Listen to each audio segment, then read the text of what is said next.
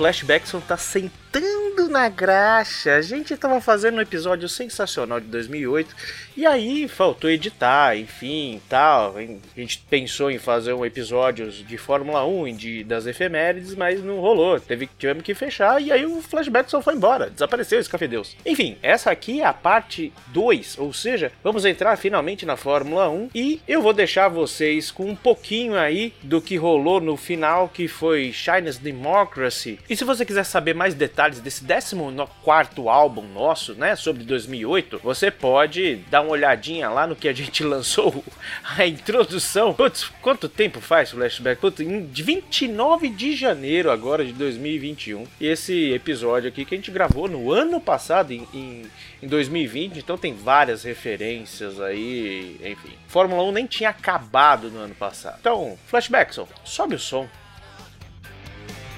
Guess I keep it to myself.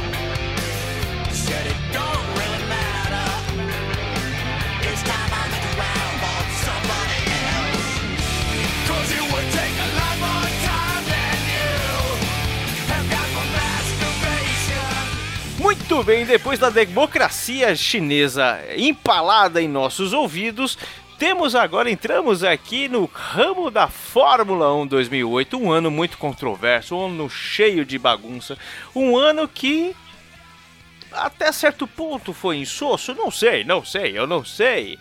Mas Fabioca, grande Fabioca, nós temos aqui um, uma pista que aconteceu uma das coisas mais interessantes da história da Fórmula 1. Eu não vou falar se é bom ou se é ruim, porque existem pessoas que. né, Enfim, a gente vai discorrer um pouco disso aqui.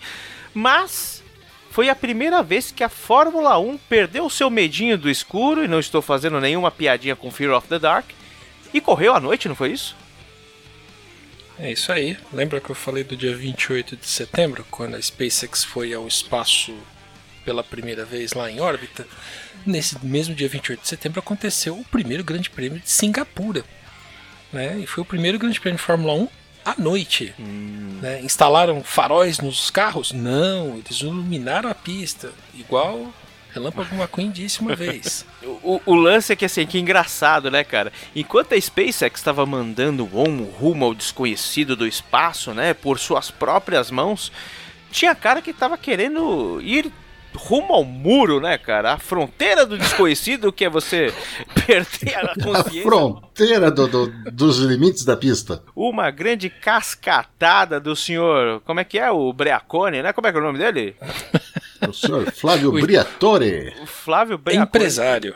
Empresário de muita gente, inclusive de um certo espanhol que está voltando aí, que, enfim, cara, que também é, é, é controverso porque ele estava nesse, nesse, no vulgo Crash Gate, não foi isso? Ele estava envolvido, ele disse, não, não, parecia um outro político, eu não sei de nada, esse dinheiro não é meu, esse carro não é meu, esse muro não é meu.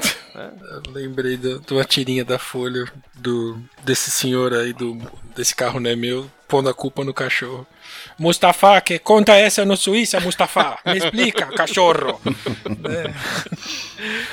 Eu quero dizer se corrupção existe, é da senhora sua mãe. Isso, deputado. Um abraço à família Maluf. E sim, vamos conseguir o nosso primeiro. O, o- o nosso primeiro processo aqui no Auto Radio Podcast. Processo. É, é, pô, vai falar do Maluf? Não pode, família idônea. Enfim, a família eu não sei, mas ele, enfim. Mais alguma coisa? Pergunta pra senhora sua mãe. De novo. Idôneo assim como era o senhor Max Mosley, cara. Um dos caras assim que era respeitadíssimo, né? E que de repente assim ele. é, ele acabou sendo envolvido nos bagulhos sinistros aí, não foi? Foi em 2008 que ele ficou envolvido com aquele lance lá do, do Sadomaso e que, na verdade, tinha uma- um trocadilho do carilho, né? Em vez de Sadomaso era Sa- Sadonaso, não é? Porque ele tinha umas tendências nazistas, ele foi, foi, ele foi taxado como um cara nazista mesmo, e se não me engano, um dos antepassados do Max, Max Mosley estava envolvido com o nazismo, com Hitler, que todo aquele, todo aquele movimento, né? Ele estava no cargo aí, depois que o Balestre, como a gente falou, chegou às vias de fato e faleceu, né? Ele ficou até 2009, passou 2008, 2009, ele ainda estava aí como o grande general do, da Fórmula 1 e depois o, o Jean Todt acabou seguindo aí, pegando o bastão depois desse absurdo que foi. Na verdade, assim, é complicado, né? O cara tem as taras dele, meu. Beleza, É. meu, é um ser humano É. comum. Agora, o, o problema é o cara que vai lá e divulga isso e o cara, né, todo o trabalho do cara vai por água abaixo. Isso é complicado. Todo mundo, todo, de louco todo mundo tem, né? Enfim. É, Foi exatamente o que o Max Mosley fez na sequência. Ele abriu processo contra algumas pessoas por invasão de privacidade. Sim.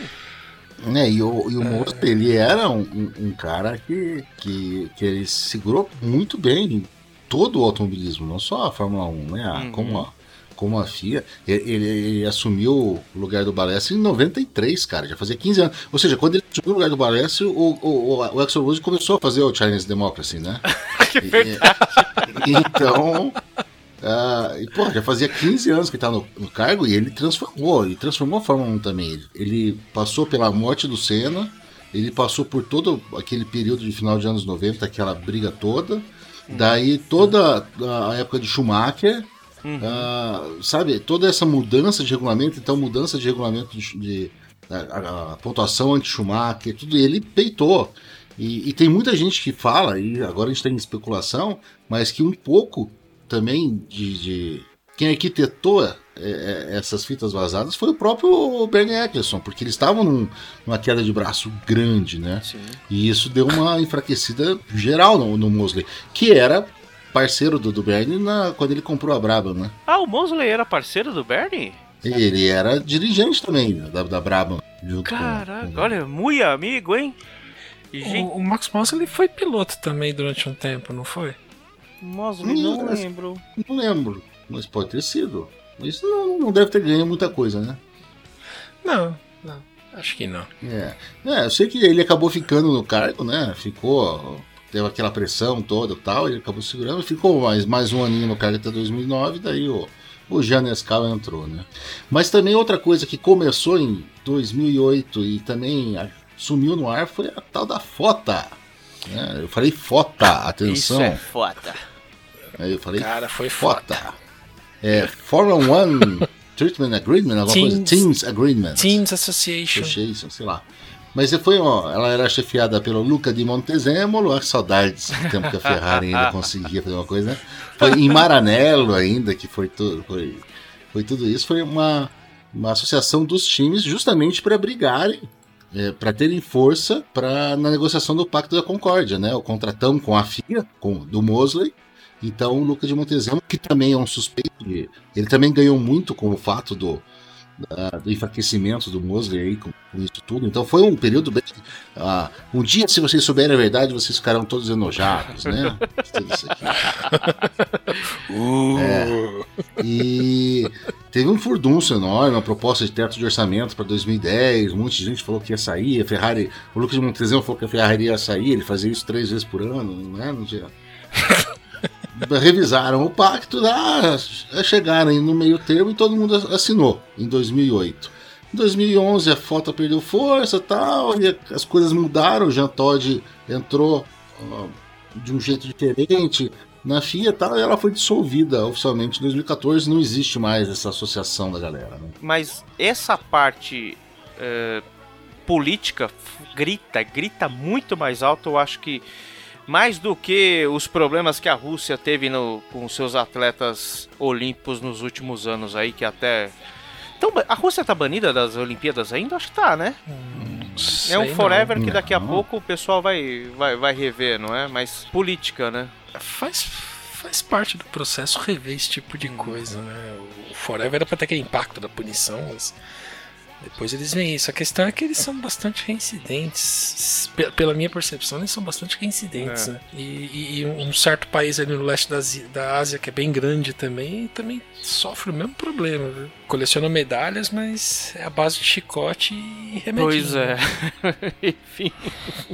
Tudo por uma. É Isso é nome de complicado, filme, né? Tudo por uma medalha. N- Nos, nossos top atletas, mas se não performar bem, o Estado vai lá e né, causa um transtorno na família. Exatamente. A, a, a, a natureza ou, o- e, ou o Estado né, se encarrega de manter apenas os mais fortes. É, por aí.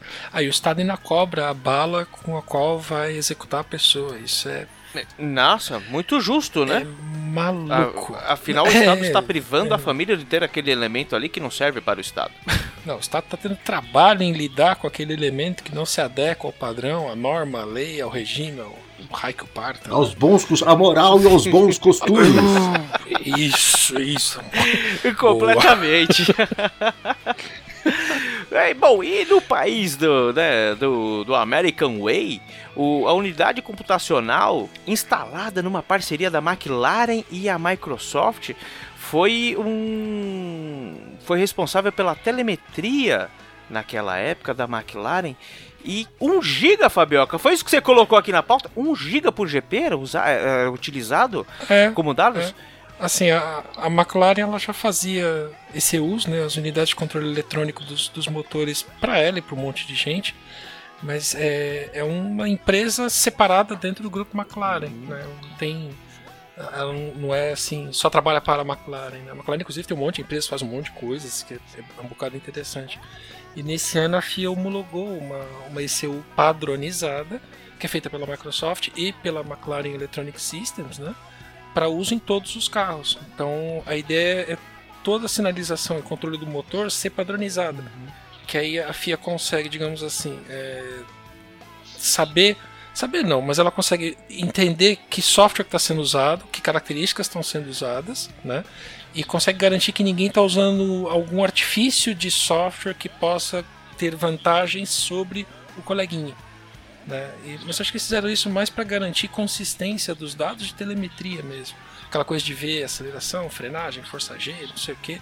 Era mais para ter isso consistente. Então a, a Microsoft e a McLaren fizeram todo esse sistema, né?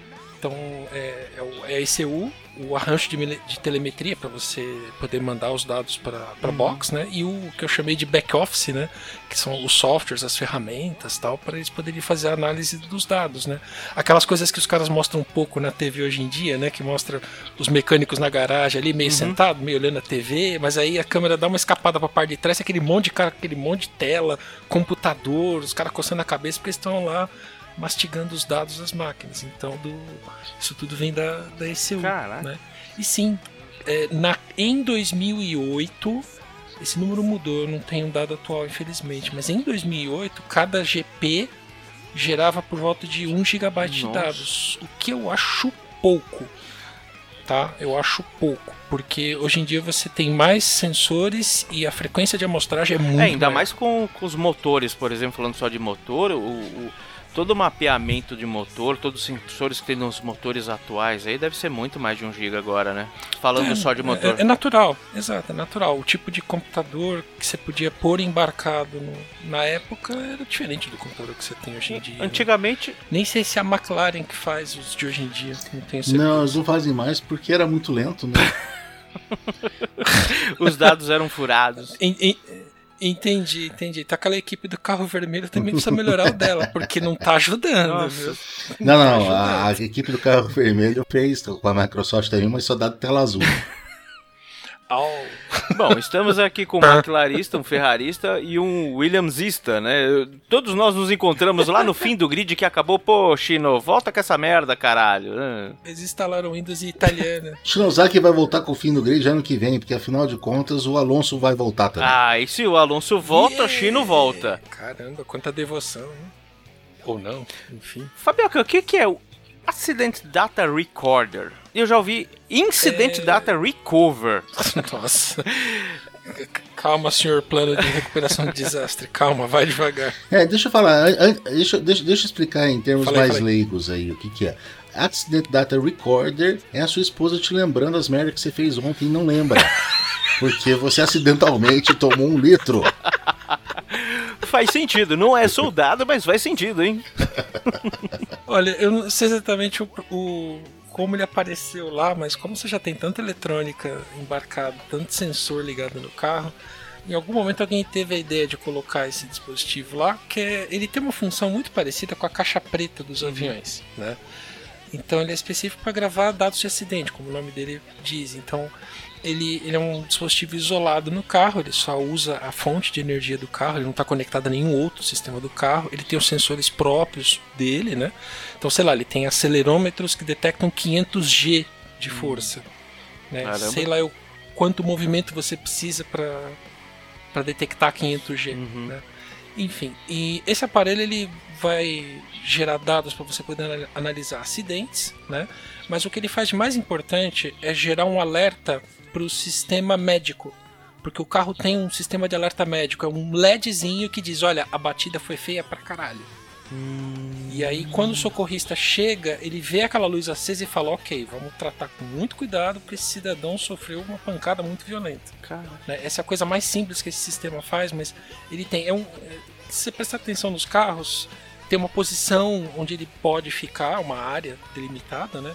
E junto dele costumam ter outros botões. Por exemplo, tem o botão que desliga a embreagem, o botão que corta a energia elétrica do carro, que são todas assistências para a galera que vai socorrer o, o carro e o, e o piloto no caso de um acidente, né? Então eu, eu achei isso muito interessante. Acho um negócio bem, É, bem legal. Eu não sabia que existia, achei interessante pra caramba. E deve ser, funcionar muito bem, porque uma batida forte ele acende a luz. Uhum. E você já sabe, se, se o cara bateu e o sistema quebrar, daí não precisa nem ir o médico, né? Leva direto ao rabecama e pronto, né? Exatamente. Se o sistema quebrou, filho, não acendeu a luz, esqueça. Traz a maca? Não, não, traz a bandeja, É. traz a bandeja. Aí tá lá tilt, né, meu? Piscando na tela. Essas, essas eram coisas que apareceram, acho que na década. No, no ano de 2008, desculpa, década não, no ano de 2008, né?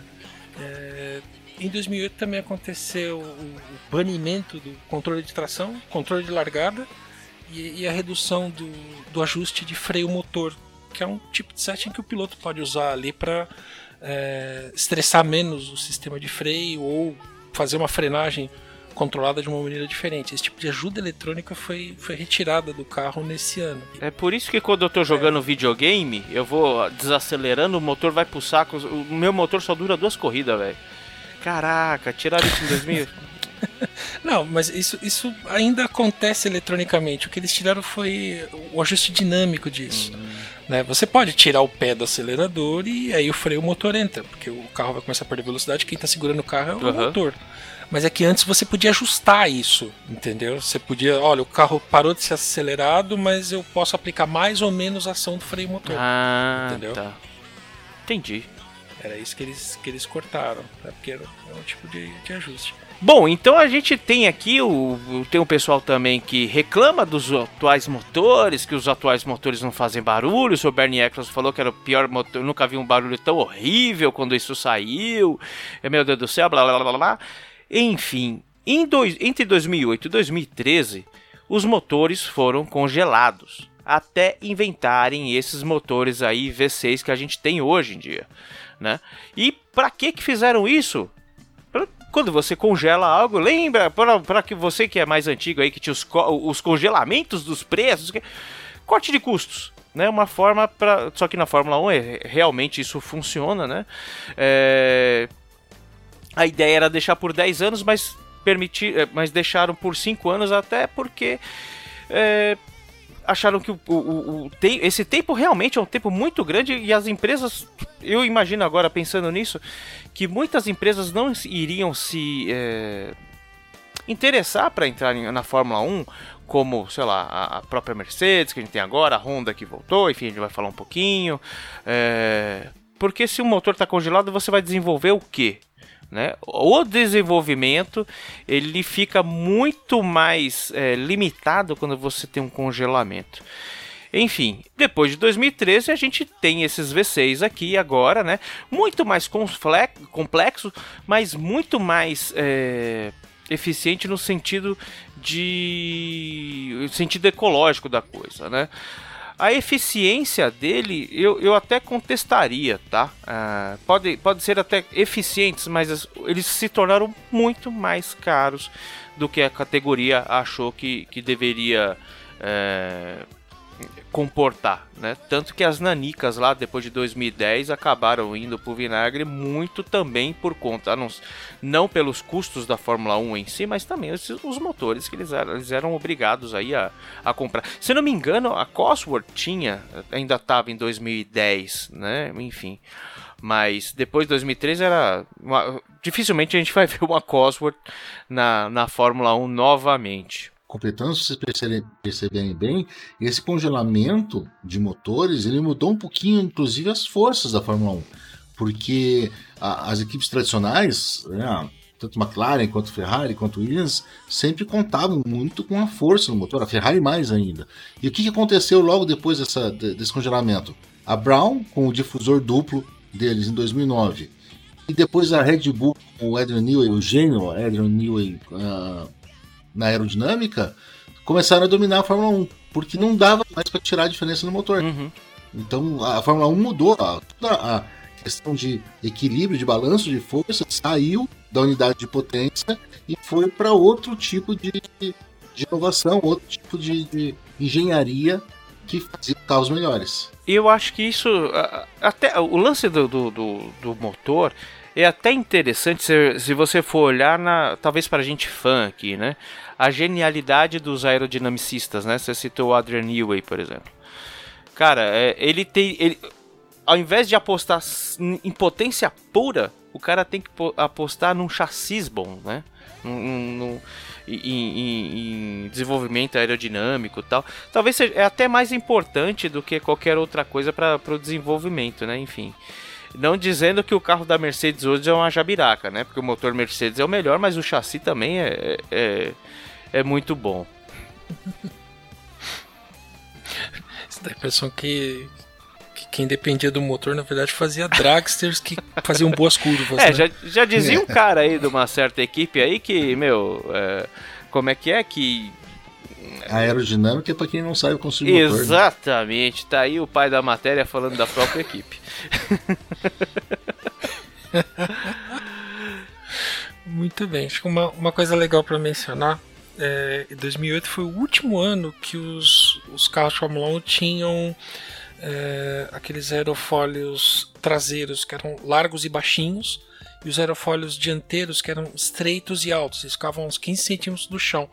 É, foi assim, o primeiro, sei lá, 2008 foi o último ano de um, de um, de um contínuo, em 2009 entrou uh, os carros com facelift, por assim dizer, né? Que tem mais ou menos a configuração de aerofólios que a gente conhece até agora. Né, você tem o aerofólio traseiro um pouco mais alto, talvez mais estreito, mas o aerofólio dianteiro é aquela peça gigante na frente do carro, da largura, na frente do carro, óbvio, na largura do carro, né, de pneu a pneu, e que na época né, o Nick Lauda falou que os carros de Fórmula 1 estavam parecendo é, tratores, né, ceifadeiras de trigo, né. Mas 2008 foi o último ano em que os carros tinham a aparência que a gente estava acostumado até então, né, com os aerofólios mais pequenininhos. Acho que o que era mais diferente era o, o tamanho do aerofólio e a altura do aerofólio. Né. Hoje em dia a, a, a regra obriga que eles sejam bem mais, bem mais baixinhos, né. É, em 2008 também a, as asas dianteiras tinham aquele bigodão, né? Começou em 2007, mas em 2008 elas tinham aquele bigodão grandão, assim, um monte de penduricalho na frente, que depois a, acabou, né? Bigodão. A gente an- antropomorfiza as coisas. Muito A bem. gente teve aí também um entre sai entrando aqui na, na seara do entre sai. A, a Michelin saiu fora né, em 2006, né? E ficou só a Bridgestone, né? Ah, E 2008 tava, tava acabando ali, não, não tinha uma, já não tinha uma certeza, se não me engano, com a continuidade dos trabalhos da Bridgestone em 2010. 2010 ainda era Bridgestone ou já era Pirelli? 10. Não faz pergunta difícil, não. Procurar já aí. faz 10 anos, né?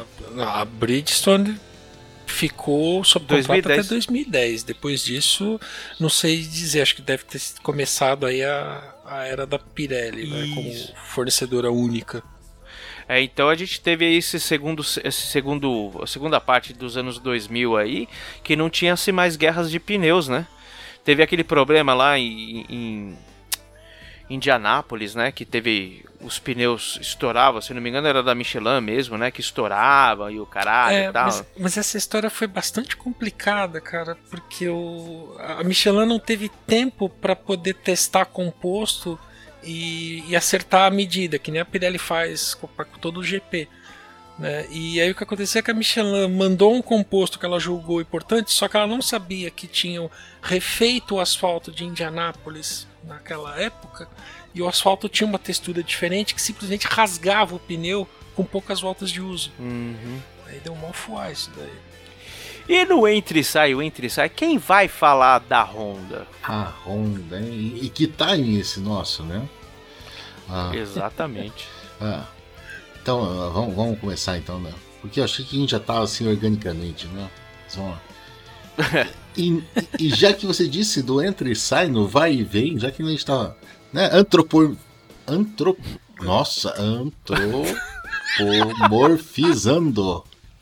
Uau! Antropomorfizando. Isso. E agora saiu, pra, hein? eu- pra eu falar aquela hora, eu tinha chamado a frase um minuto antes na É, cabeça. então- antropomorfizando as coisas. Nesse entra e sai todo, a gente tem uma notícia fresquinha pra vocês. A Honda vai sair da Fórmula 1. Isso, isso faz com que Flashbackson edite em tempo recorde esse episódio para a gente não perder o time, mas tudo bem. Exatamente. Assim como ó, nesse ano de 2020, ontem, a gente tá gravando um dia depois, isso vai ser lançado um pouquinho depois, mas ontem a Honda anunciou que vai sair da Fórmula 1 de novo. Em 2008 também a Honda anunciou que ia sair da Fórmula 1. E a Honda que tinha Rubens Barrichello e Voldemort correndo. Barrichello deu um pau nele, né? 14 pontos contra 3. E acabou virando pro ano seguinte a Brown GP. Pois é, que abiscoitou tudo que podia de vir e foi embora, né? Exato. Passou uma mão na bunda da enfermeira e vazou do hospital.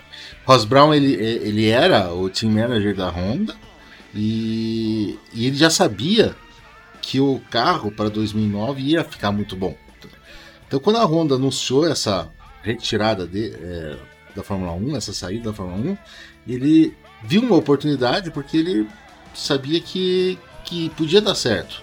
Então, ele optou por concentrar esforços, é, quase que deixou os pilotos, o Barrichello e o Button, a, a ver navios, mas ele acabou assumindo isso porque ele já sabia é, no, no podcast oficial da, da Fórmula 1, no Beyond the Grid, ele falou que ele já tinha percebido o potencial desse carro novo.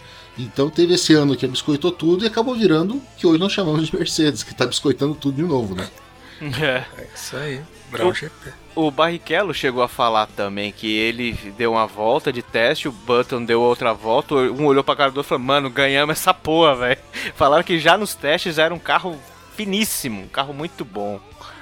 Pois é, quem, quem se lembra da Spiker? Eu não lembro de patavina nenhuma da Spiker, né? Eu- O que eu lembro aqui foi o que o Fabioca colocou nessa pauta maravilhosa, que tinha os espetaculares Fisichella e Vita Antônio Liuzzi, que eu odiava jogar com ele no Fórmula 1 2010. Eu, eu- eu- horrível, eu não gostava de. Não sei porquê qual é que era aquele cara, mas assim. Eu, comia muito macarrão, ah, desgraça. não, ele veio. A, a Spiker era um, tinha, tinha uma, né, uma árvore ginecológica muito bacana, né? Jordan, a. A MF Racing, que também no, no joguinho 2006 durou pouco também, porque deveria ter saído. né? Se não me engano, ah, no joguinho 2006 não era MF1, não era Spiker ainda, né? E depois virou a digníssima, a linda, a maravilhosa, um dos carros mais bonitos que eu já vi na Fórmula 1. Se vocês vão me bater por causa disso, a nossa Force India, que agora já não é mais Force India, né, cara? Eu acredito, assim como o Fabioca, que isso aí é um legado que deve ser que deve permanecer e todo mundo que adquirir essa equipe tem que fazer jus a esses nomes, né? A gente tá falando aqui de vai, vamos, vamos colocar a real mesmo, matéria de, de, de é, performance, Force India, eu acho que apresentou grandes pilotos, né? Grandes embates, foi, foi uma equipe muito séria, garagista, muito séria. E a Jordan, né? Que não precisa falar mais nada, porque o pai tá. Que foi campeão por lá, correu por lá. Eu não estou falando de outro cara, estou falando do nosso querido Barrichello. É uma, é uma árvore que não deve acabar nunca. Vocês, o que, que vocês preferiam? A Spiker ou a Force India? Spiker para mim é um nome tão nada a ver.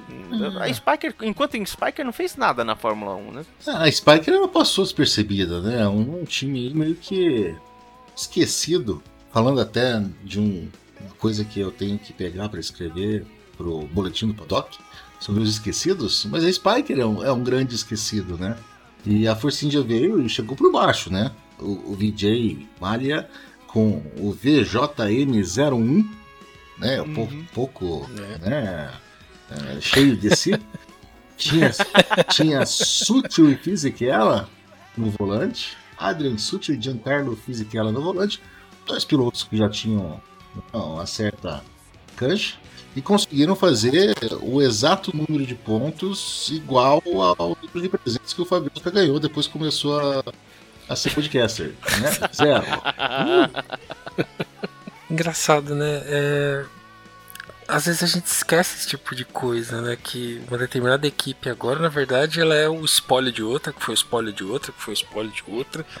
E eu acho interessante um dia procurar é, o quanto que sobra originalmente da, da equipe, ou se eles simplesmente compram, digamos assim, a, a posição de equipe de Fórmula 1, entendeu? É que, é que nem joia de clube, né? Que você passa de pai para filho. É, eu, acho, eu, eu acho que é o tipo de coisa que a gente pode ver acontecendo agora, e sem, piada, sem piada, tá, Bunny? Não, se, não se sinta assim, mas com a Williams, né? Porque a gente conhece a Williams e sabe como é que ela, a gente conhece a história da Williams, e agora a gente vai poder ver em tempo real uh, o quanto ela vai mudar e quanto tempo ela vai levar para mudar, né? É verdade. O quanto que o nome Williams vai, vai continuar existindo. Acho, acho que vai ser a segunda vez que o Frank Williams tem o nome dele destacado dele, não é? Não, não teve uma história assim no passado que ele era dono da equipe, aí não sei se ele vendeu ou se compraram dele porque ele estava quebrado e ele não podia usar o próprio nome na equipe. Sim. Eu, eu lembro vagamente de ter visto isso em algum lugar. Se não me engano, nos anos 70 tem até aquele documentário da Williams no, no, no É, então Netflix, acho que né? foi aí que eu vi. Então foi aí que eu vi. Eu só não lembro direito da história, mas é, chama atenção, né? Pô, é, o nome é meu, né? Meu, meu nome da equipe, mas, você não pode, né? Ah, igual o, o, o August Horsch, o cara que fundou a Audi. Então, é, ele pôs a Audi, a equipe, a, a marca de carreira dele, aí ele lá qual foi o rolo, compraram, ele não podia usar o nome Audi, a marca dele, ele acabou pondo o nome dele, que era Horsch. Ou era o contrário? Ah, agora eu já tô tudo confuso. Mas era uma parada assim, o bagulho é dele, foi pra outro, ele não podia usar o próprio nome, era, era isso aí. Deixa eu falar da ProDrive, velho. Opa! Fale da ProDrive. ProDrive. Muito bem. A, a ProDrive é uma equipe inglesa que fiquei surpreso de ler um pouco a respeito, porque pra mim a ProDrive era a equipe que fez a Subaru ganhar Mundial de Rally. Ela pegava o Subaru empresa, dava aquela pimpada nele e botava pra correr e tal. Não, cara, a ProDrive faz uma pancada de coisa. Assim, imagina que você tá meio com dinheiro, mas sem o que fazer, e fala: Não, eu quero tocar uma equipe de, de corrida aí, de qualquer coisa. De... Enfim, você escolhe a categoria. Eles têm esse tipo de know-how, cara. Eles fazem a gestão da equipe pra você, do carro, de tudo. É é bem. Eu achava que eles só eram uma preparadora que nem a Cosworth, né? Que prepara sistemas eletrônicos, prepara motores, monta carros. Não, eles fazem um bocado de coisa. Caraca. Né? Se a Então, gente assim, montar uma equipe de Fórmula 1 Auto Radio F1 Team, e aí a gente vai lá, coloca lá 3 real cada um, fala, ó, gere aí pra nós. Os caras fazem isso, é isso? É. Vai precisar de um pouco mais que 3 real cada um, mas eles fazem isso daí. né? Mas Dá pra pedir se pra te eles. botar 3 real em Bitcoin, será que a gente não consegue? Olha, em 2008, certamente, certamente a gente vai ter mais, mais massa crítica aí pra pra trabalhar. Enfim, a ProDrive ela se inscreveu em 2007 para participar com equipe e não deu muito certo. Né? Ela acabou é, discutindo muito com a FIA como é que iam ser as regras. Eu já não sei direito qual foi o tamanho do embrólio. Eu sei que para 2008 eles acabaram desistindo, mas a ProDrive ela, ela fez funcionar o time de rally da, da Subaru, né?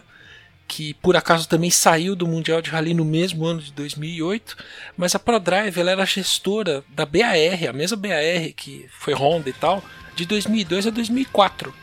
Olha. Eles que tocavam a equipe BAR. É, o, o David Richards, que, tava, que era o, o homem de frente da BAR, da BAR era o, o cara da ProDrive também, e ele também teve um papel de destaque na Benetton, né? Ah, isso eu não sei. É, E Ricardo, a gente vai falar dele de novo, né? Putz, o mago, o homem que sempre tá por aqui, mas agora num momento um pouco triste, né? Pô, Super Aguri, o senhor. O senhor. Como é que é o nome dele? Eu esqueci o nome. O. Satoru Aguri. Como é que Tião Macalé. Tião Macalé Aguri. Aguri Suzuki. Aguri Suzuki, isso mesmo.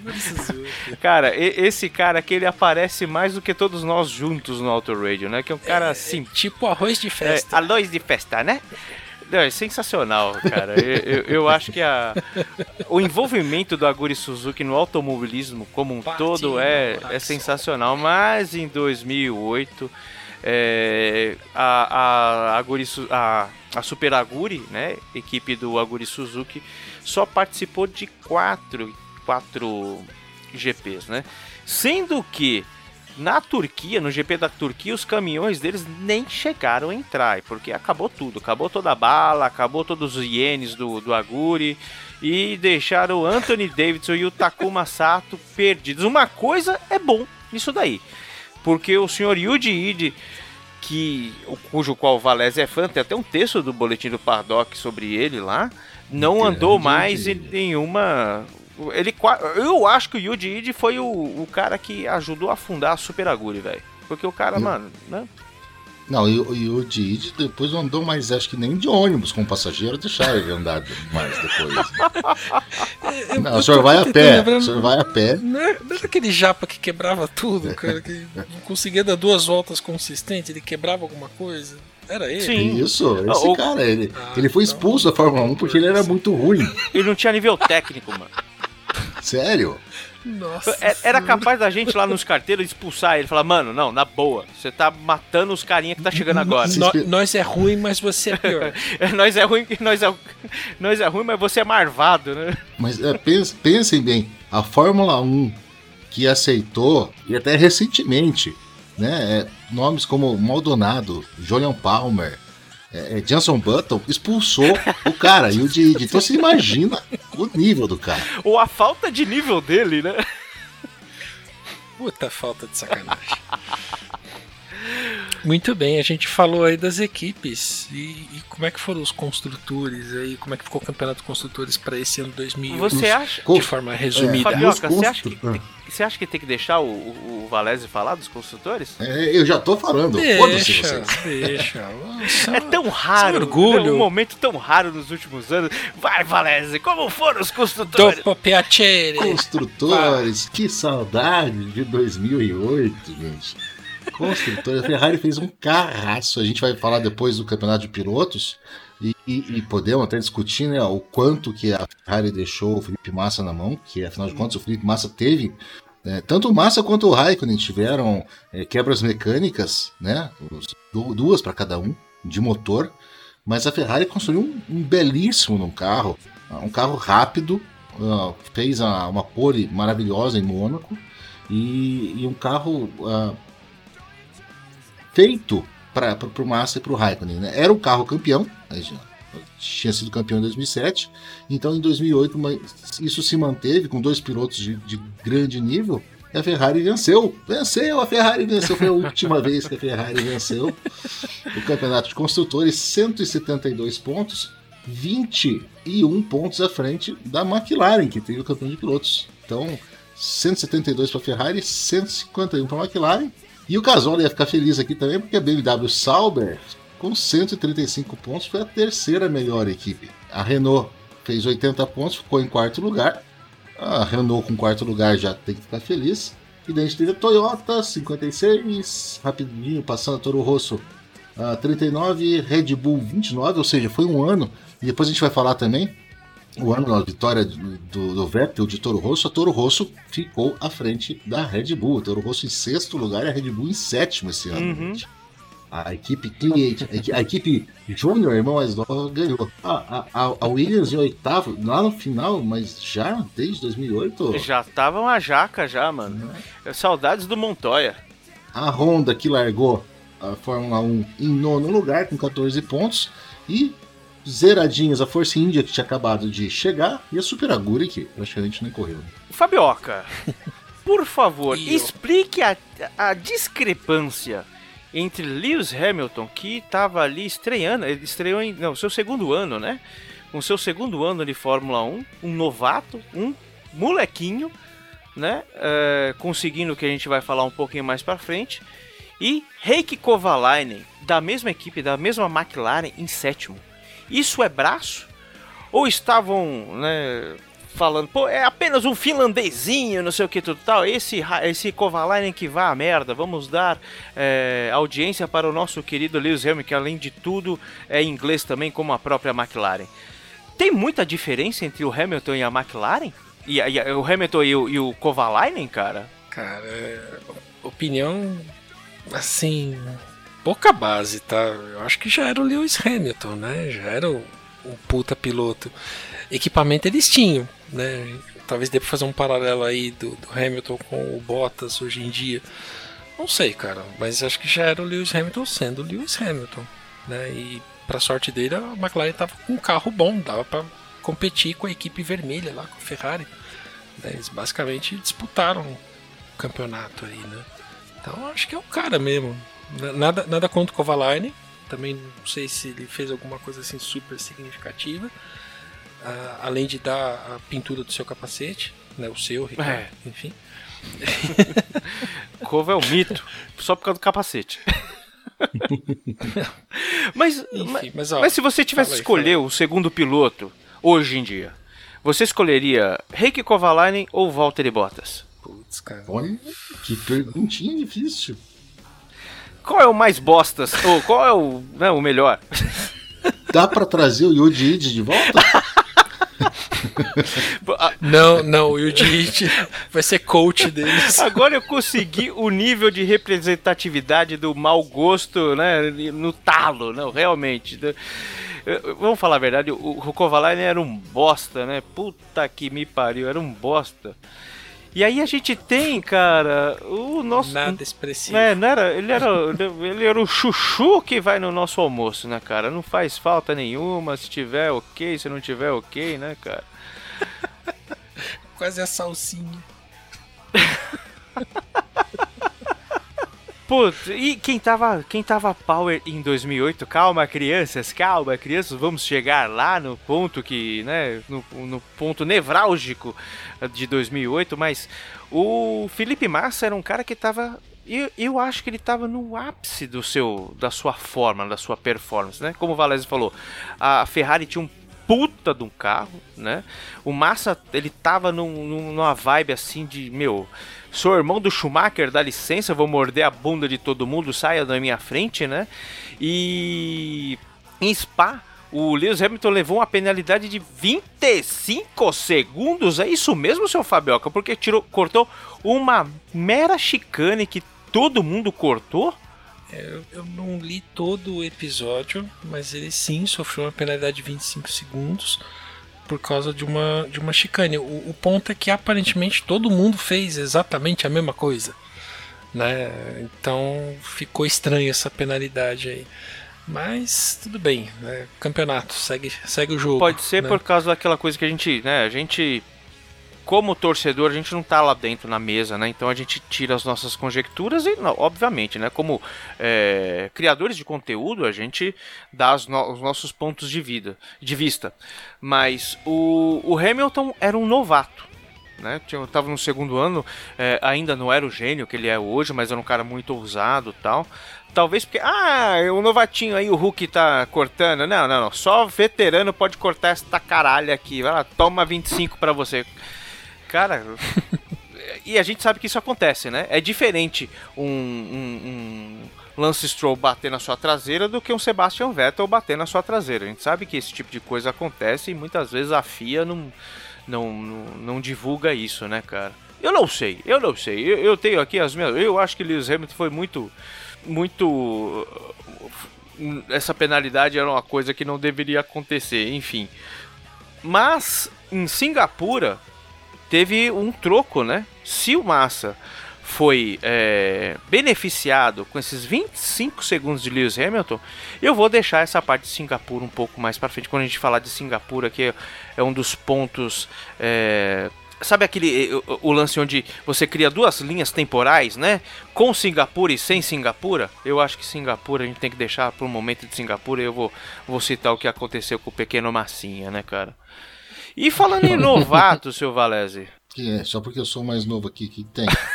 Em novato, ah, o novato Pô. às vezes se dá bem, né? Ah, a gente teve um, um novatinho que, é, que apareceu ali na, na equipe pequena e que venceu uma corrida Monza, né? Um tal de Sebastian Vettel entrou pra Pequeno história. tiãozinho. É, Pequeno pequeno tiozinho. Alemãozinho, um alemãozinho único contra o mundo. Tinha um monte de cabelo na, cabeça. É verdade. Quase não cabia o capacete dele. E o cara simplesmente numa corrida em Monza, com a Toro Rosso, a gente falando de motor e de, de Ferrari e tudo, ele conseguiu vencer aquela corrida, uma corrida com pista molhada, ah, com um monte de eh, coisa acontecendo, e ele. E o Vettel venceu em Monza com a Toro Rosso. Deixou a italianada doida, porque era uma equipe italiana que estava vencendo em Monza. E ele conseguiu, com piso molhado, com a corrida onde aconteceu um monte de coisa, ganhar. Foi, eh, ele ganhou uma corrida. Um outro cara, que é um cara novo também apareceu, o Kubica, venceu uma corrida, ele venceu no Canadá, né? Ah, o Kubica venceu no Ca- Canadá, foi a sétima corrida da temporada e foi interessante até, porque o Kubica de BMW Sauber, ele estava biscoitando aí uns pódios, terceiro lugar, segundo lugar, fez um quarto, um ou dois quartos lugares. Quando ele chegou na sétima corrida, nas seis corridas anteriores, gente tinha duas vitórias do Hamilton, duas do Massa e duas do, do Kimi. Tava tudo meio empatadão. Quando o Kubica, o Kubica ganhou no, no Canadá, uma corrida que, que teve um monte de rolo, o Hamilton não terminou a corrida, o Felipe Massa acabou em quinto lugar também, e, e o Kubica venceu isso daí, ele virou o líder da temporada. Nick Heidfeld foi o segundo no Canadá. Bizarro, velho. Exatamente, né? O Massa, o Massa foi quinto lugar, o terceiro lugar no Canadá foi o Coulter, de, Red Bull, Putz. pra tem uma ideia. David Coulter. Dave Coulter, de Red Bull. Acho que foi- acho que foi o último ano dele também, não foi? Acho que foi, porque daí Sim. no ano seguinte o, o Vettel subiu para a equipe principal, né? Junto para correr junto com o Weber. Sim. E, e então o Vettel venceu uma, o Kubica venceu uma, o Kovalainen venceu na, na Hungria, o Kova. Grande Kovalainen. Uma Grande, vitória, uma vitória que vale por 14. Foi aquele motor estourado do Massa, bem no finalzinho da corrida, que o Massa podia vencer aquela corrida, ia mudar o campeonato também, mas então o Kovalainen acabou herdando essa vitória. Então, tirando es- essas três, é, três vitórias assim, mais duas do nosso amigo Fernando Alonso, a de Singapura, e ele venceu depois no Japão, na corrida seguinte, todo o resto foi Raikkonen, Hamilton e Massa. Detalhe, Hamilton ven- venceu quatro corridas no ano, não, cinco corridas no ano, e o Massa venceu seis. Ou seja, o Massa venceu mais. Uhum. Teve, teve, o Massa teve um abandono, o Hamilton teve um abandono também, que é esse do Canadá que você falou. Mas o Massa. Não, o Massa teve dois abandonos, né? Teve no, na Austrália também. Ele abandonou duas vezes. As duas primeiras teve na Austrália e na Hungria que, que ele aparece como 17, mas ele abandonou no finalzinho Uhum. da corrida, quando ele estava liderando, né? Sim. O motor explodiu. Ou seja, a culpa não é de Singapura. Né? A gente Pode Não dizer que o conjunto da obra foi a culpada. né? É, não, a gente, a gente tem que lembrar também do, do- do- da, da Grã-Bretanha, né? O GP da Inglaterra. Vocês falaram do, Vettel, mas na Inglaterra o, o- o Hamilton venceu e o Massa rodou cinco vezes. Então, assim, terminou em 13 terceiro. O- Cinco rodadas. Nossa senhora, que o Massa eh, está para rodada, assim como na, na, na, não, na Inglaterra ele não é de rodar muito, não. Na, na- no Canadá, né? Que o Massa, toda a corrida ele roda, rodava, né? Era um absurdo. Mas foram três vezes na. É, porque tava na terra do cara também, né, mano? Isso eu acho que é um- o Massa deu um pouco de respeito para ele. E muito bem, então. é, Eu queria que Bruno Shinosaki tivesse aqui, né, cara? O... A gente teve aquela treta que o... o- no ano anterior o Kimi ganhou, né? E o Alonso ficou brigando com o Hamilton. O Hamilton ficou com- brigando com o Alonso. Fizeram até comercialzinho, né? De, de- de desodorante, apostando corrida, blá blá blá blá blá blá blá blá. blá.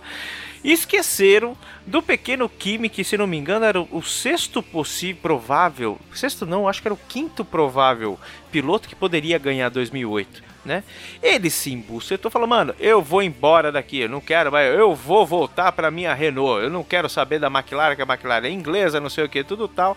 Mas ainda só ganhou no Japão, né, como o Valese falou, e em Singapura também, que a gente vai falar de Singapura daqui a pouco, do que que Singapura foi muito louco, mano. Depois do comercial.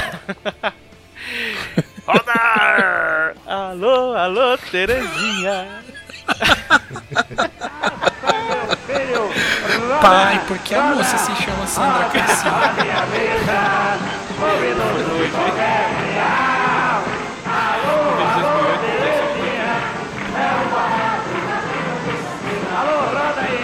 Poxa, a gente tava falando da Williams, né? Williams isso, aquilo, não sei o quê. É, Tudo, pra tudo ter um motivo, né? Nico Rosberg não era um cara que tava assim.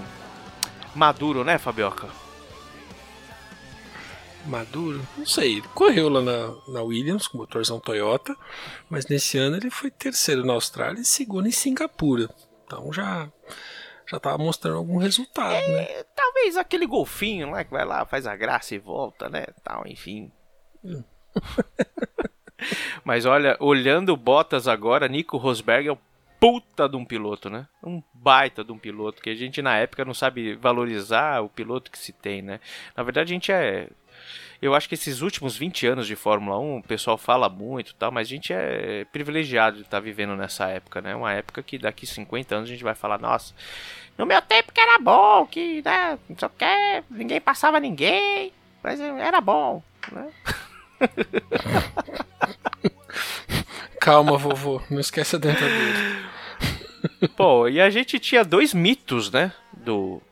Na, no, no banco de, de, de reservas aí, da, um da Renault e outro na Williams, né? Romain Grosjean, que putz, o Grosjean é um cara rabudo, né, velho? Porque ele saiu da GP2, ele foi campeão da GP2, se não me engano, né? Atual Fórmula 2, foi campeão. Foi, foi sim. né, com aquele cabelão maior que o do Vettel ainda, né?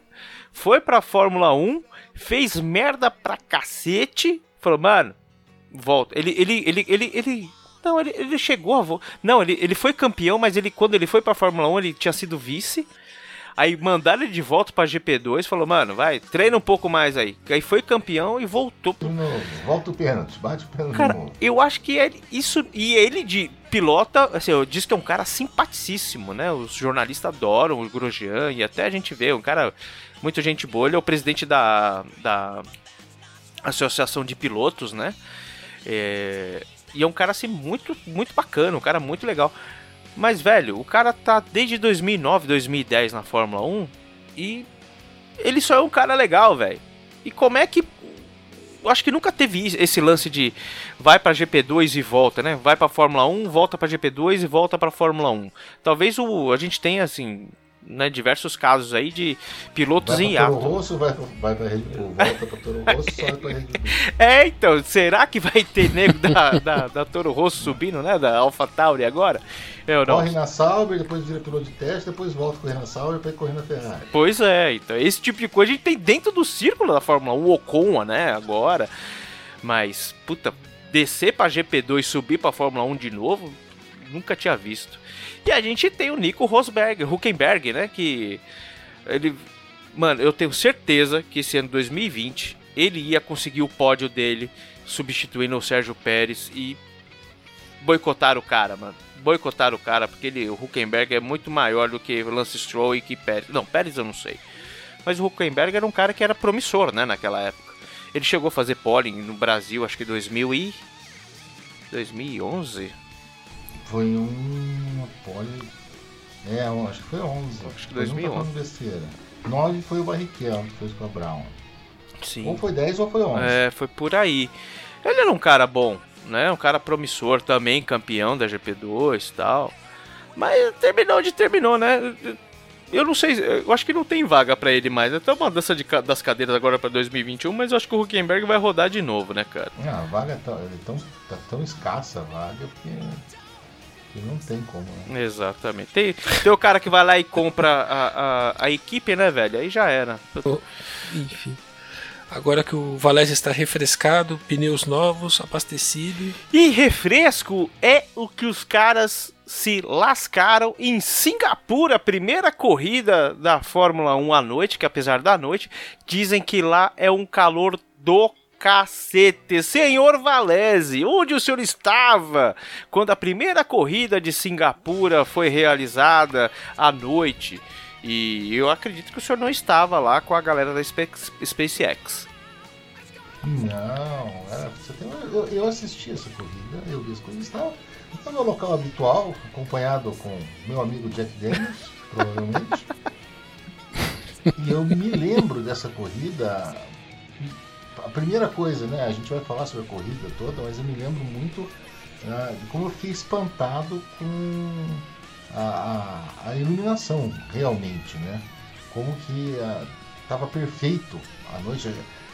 Naquele ano a gente começou a ver fotos do circuito, testes de luzes alguns, algumas semanas antes, mas quando eu, eu vi realmente a filmagem, tudo, eu falei, uau, dá pra fazer corrida à noite. Isso é muito legal. A gente vê até a- as luzes do entorno, né, Fabioca? É, são luzes comuns e são, meu, 387 bilhões de lumens a menos fora do autódromo, né, da pista, do que lá dentro. Porque, cara, é um absurdo aquilo ali, né? É verdade. Assim, foi, um- foi um negócio bem planejado. Tinha que ser, né? É, o- o- sabe o que eu achei mais legal dessa questão da iluminação é, à noite? É que não era aquela quantidade de luz que vinha de tudo quanto é lado quando você tem o dia. O dia você tem luz vindo de todo lado.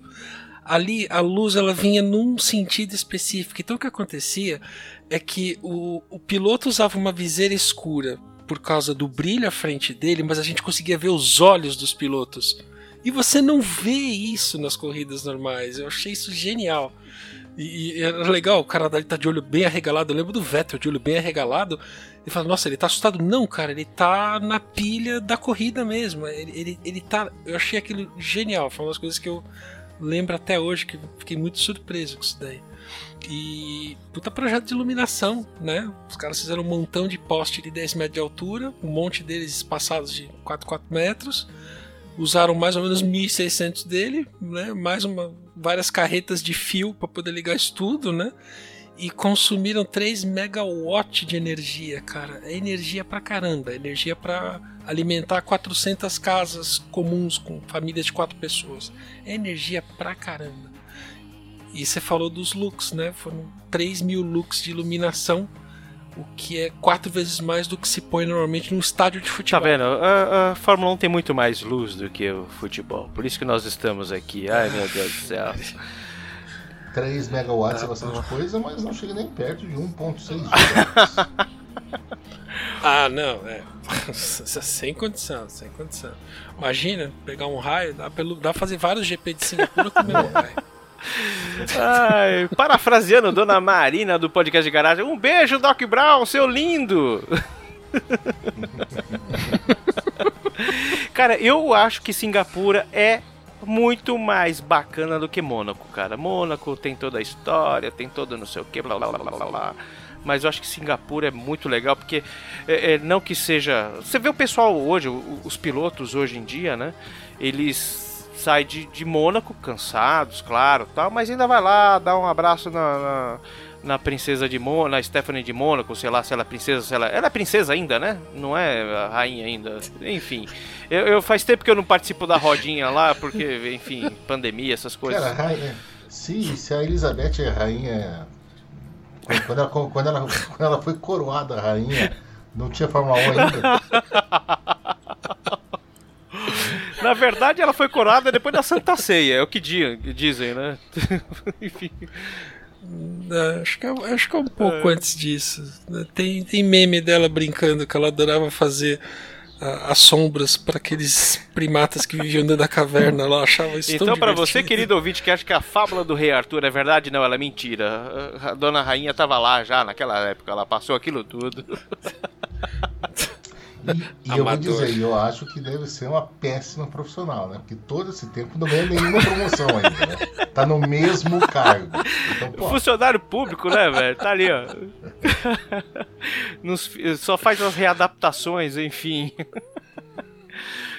Cara, e é- Nossa essa corrida aí teve umas presepadas. Se você olhar, né, falando do grid, né? é, os quatro primeiros estavam lá, né? O Mação, o Milton, o Kimi, o Kubica, né? Nas duas primeiras filas, né? Alonso e Piquet da Massa, décimo terceiro e décimo sexto. Tinham quantos carros naquela época? 18 ou 20? 15 e 16. 15 e 16, estavam um do lado Então, do outro. um do lado do outro, um coladinho do outro, né? Talvez pra fazer a estratégia funcionar Tinham direito. 20. É, tinham 20 carros. Começou a temporada com 22, mas daí a Ah, Super Aguri saiu. Então tinham 20 carros. Eles estavam lá na oitava fila de 10. pois é. Tava lá na casa do cacete, né? Essa aqui é a grande verdade, não tinha chance de porcaria nenhuma, né? É lógico, né? Caso acontecesse alguma coisa muito fora do comum, talvez algum deles tivesse chance de conseguir biscoitar alguns pontos, né? E de repente, ó, uma pomba. Piquet Júnior foi lá e virou o seu carro e chegou aos limites do, do universo que uma pista permite, né? O muro, né? Até aquele momento ele bateu, né? Eu, eu lembro da, da, da, da narração do Galvão que ele parava, que ele falou, ele fala assim, ele te- eh, virou meme isso aí, né? Virou, sei lá, coisa do livrinho dele. Piquezinho bateu forte. Né? E aí, puta, aquele drama, né? Ninguém sabendo o que tá acontecendo, não sei o que, tudo tal. Mas o seu Fernando Alonso já tinha feito seu pit stop, né? Lembre-se que ele tava largando lá da Pajaraca, não era, Fabioca? Lá de trás. Não, e outra coisa, ele fez, fez o pit stop na volta 12. eh, Muito cedo para a janela do que o pessoal pensava, né? Então o Alonso, ué, o Alonso já parou na volta 12 para fazer. Aí daí na 14, pá, aquela porrada, carro de segurança, todo mundo corre para os boxes. Quem é que, que aparece logo atrás do, do safety car? É, Fernandão. Dom Fernandão, Fernando. tô aqui, pimpão. Ah, me gar... se garantir, hoje eu se consagro, tal, pá. Eu- Hoje se consagra. E, isso, e é aquela outra coisa, né? Todo mundo tendo que correr, aqueles pit stop às pressas, não sei o que, italianada já fica doida, começa a mexer os braços para cima, para baixo. Liberaram massa com a mangueira arrastando atrás dele como um rabo entre as pernas Nossa senhora. até o final do pit lane. Os mecânicos tiveram correndo. Lembra que a Ferrari tinha sido campeã em 2007, ou seja, eles tinham o primeiro box. Sim. Já era Ferrari. Eles foram correr o pit lane inteirinho para chegar lá e colocar os, um pé no carro, na lateral do carro, balançar o carro e tal, para tirar o bico da mangueira. Pegaram o martelo do Thor, bateram lá até sair aquela porra daquele. Aham. E daí, se já não bastasse isso, né? Ah, Pô, já demorou uma coisa. Os caras falam assim: é, mas vocês liberaram o cara com a mangueira e, segundo o que a gente diz aqui, isso não pode, vai ter que tomar um drive-thru ainda por cima depois. Não, o cara já se ferrou. O cara já se ferrou, ainda, te- ainda tomou um drive-thru. Né, cara? E o problema não foi, não foi o Massa, né? O pessoal meteu, pô, o Massa saiu antes. Pô, saiu antes porque liberaram. Tava, aquele sistema lá de, né, do, do- da luzinha verde, verde e vermelha. Verde, É. verde, é, verde e vermelha. Tava sendo testado, era, era novidade na época, né? Sim, mas o problema não foi nem do sistema, foi o Sim. cara que faz a liberação que se precipitou, apertou o botão É, e o piloto falou, olhou ali. mandou embora. Você falou do Galvão, eu lembrei dele, e do Reginaldo Leme, Uhum. criticando esse sistema naquela ocasião, né? Ah, essa coisa eletrônica, moderna, não funciona. Não foram bem essas palavras, mas Uhum. foi esse o teor, né? Que o pirulito é muito mais simples, não Então sei o vai quê. ficar com o pirulito na mão. É, exatamente. Aí, desculpa, aqueles dois velhos gaga deixando qualquer tipo de inovação tecnológica para trás, né? E, e depois fica claro que o tempo de reação do piloto com relação à, sinalização eletrônica é muito maior. Daí ele fica concentrado olhando a luz, ficou verde, ele pisa e vai embora. O pirulito não, cara tem que ver subir, parece uma eternidade, mas, cara, se você tá ali escovando Uhum. o tempo do pit stop, qualquer coisinha já te atrapalha, te acrescenta 20 décimos de segundo e já ferra teu tempo. Meu, se eu puder ganhar 10, um décimo que seja, só tirando o pirulito, botando uma luz, vamos fazer isso. A Exato. Fórmula 1 é sobre isso. E é aqueles dois mamíferos soltam uma dessa, né? Isso aí é muito moderno. Pirulito é mais confiável. É como o Valezão falou, né? Ficar com pirulito na mão. Eu não né? sei, eu tenho a impressão que o cara que, que liberou, ele tava preocupado porque o Raikkonen já em- em- em- colocou atrás. Porque, meu, carro de segurança, o pessoal, meu, não importa se eu espero um, dois segundos atrás, vamos fazer a parada dos dois carros juntos, né? A gente perde tempo, mas não perde tanto quanto dá, uma volta. E o Massa quase bateu em outro carro, carro que tava vindo no, no, no pit lane. Né? Então, assim, eu acho que o cara se embanou, ah, beleza, vai, libera pra não dar merda. E aí deu merda, porque o cara tava reabastecimento, naquela época tinha um reabastecimento. E deu a merda que deu, cara. É... Enfim, é... E, e, e o Massa não foi o único. O Coulter também Ah, o teve Coulter problema também. com isso daí. Sim, mas ele pegaram antes, assim, liberar, não sei se ele chegou a arrancar, acho que ele arrancou, mas aí pararam ele antes e conseguiram tirar, não deu, não deu o furdunço que deu com o Massa. senhora. Foi na volta Putz, 41. até porque o Massa, né? Ferrari é equipe de ponta, o pessoal tava, né? Mas, mas é gente, e às vezes erra, paciência, pô. Uma pena. Pena pro Massa, né? É, é, tava no final do campeonato, esses pontos. Esses pontos, assim, agora olhando pra trás, seriam cruciais. Ninguém ia ter como saber isso na época, né? Mas está ali pra ter bom resultado. É, ora, pois, exatamente. né?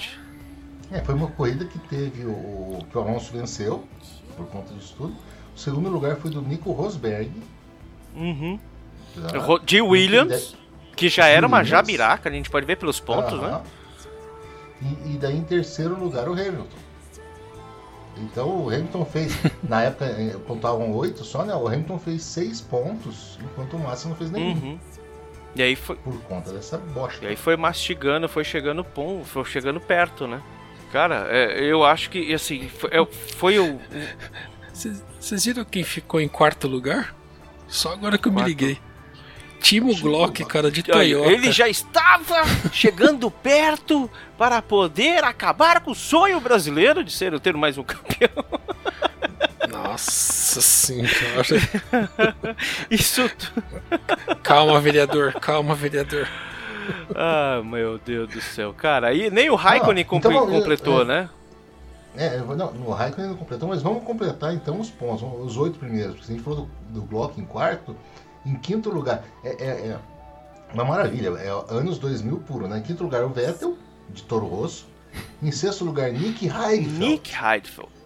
Que é um cara, é um texto é- que eu comecei a escrever lá pro boletim do Paddock, é um daqueles que estão engatilhados que eu não consigo desenvolver nada sobre esse cara. Mas vamos lá, já fiz aqui o disclaimer Em pro chefe. Sétimo, sétimo lugar, David Coulter. E em oitavo lugar, Kazuki Nakajima. Kazuki Nakajima. Puta, Fez um pontinho nessa, caraca, mano. nesta corrida. E eu não tenho certeza, acho que foi o único ponto dele até ele encerrar a carreira não muito tempo Foi depois. o último ponto? Não Acho que tenho deve ter sido o último ponto. É, ele terminou o campeonato com 9. Sim, sim. Ele fez um. Ele fez um sexto em, na Austrália. Dois sétimos, dois sétimos e dois oitavos. E dois oitavos. Aí depois disso, acabou Kazuki. Pois é, você vê, a Honda saiu, Super Aguri saiu, Nakajima saiu, o Japão É. abandonou. Fórmula Não, vamos pra Fórmula Nippon, que lá nós é nós, o resto é o resto, né, cara? Que inclusive é bem bacana.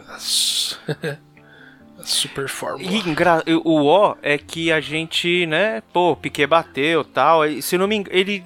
Eu vi uma entrevista dele depois, até pro, pra, pra gente gravar aqui, pra recordar, fazer aquele recordar e viver.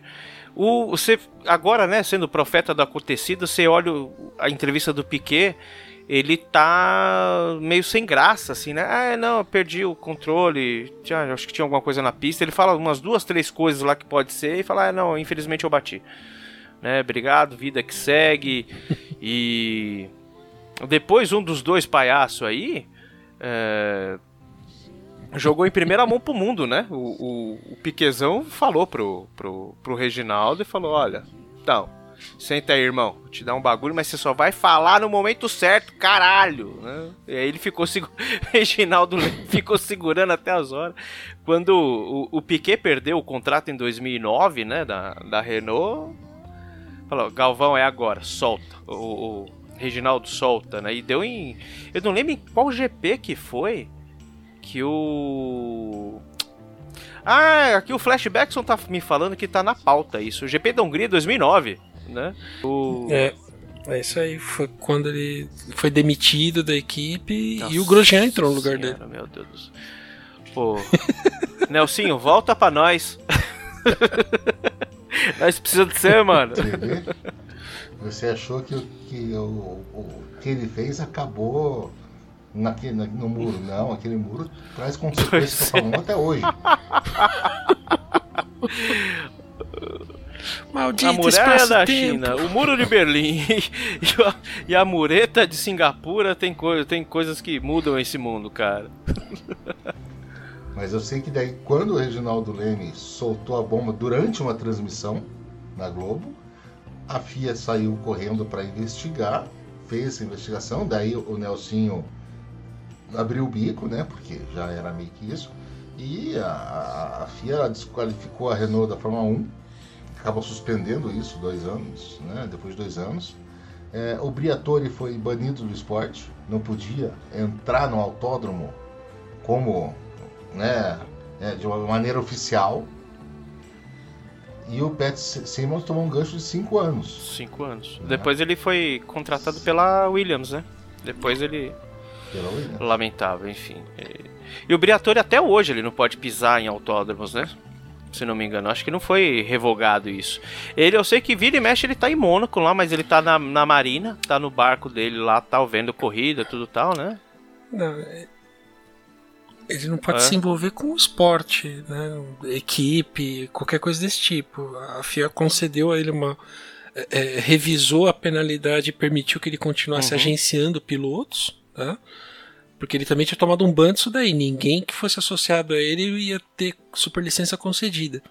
Né? Ou seja, puta, quem era, tinha ele como empresário se ferrou na época, né? Mas ele próprio não pode mais participar do esporte de maneira ativa. Se ele quiser ir lá assistir, tudo bem. A gente já viu ele em outros É, GPs. então, eu lembro aí. que recentemente eu ouvi, mas uh, de uns anos, antes, sei lá, dois anos pra trás, eu não lembro de tê-lo visto, pelo menos assim, é, de forma oficial, passeando no, no pit lane, essas coisas. Tá? Hoje em dia ele já pode, se ele quiser ir como convidado lá no, no, paddock Sim, lá da Renault, sim. ele pode. Hum, Sim. Ele, ele continua banido do esporte. Ele não pode ser dono de equipe, não pode ter nenhuma função é, relacionada ao, ao esporte. Ele pode ser um espectador. A exceção é o, o agenciamento, gerenciamento de pilotos. Isso é uma merda, né? agora. Porque é, com, com todo o furdunço, a integridade, a idoneidade de, de empresas em volta de uma equipe dessa acaba sendo colocada em xeque, né? A Ing saiu fora, né? E tinha, era, o carro era bonito, né, cara? Aquele amarelão tal, amarelo e branco e meio laranja, né? E até nisso acabou influenciando, né, cara?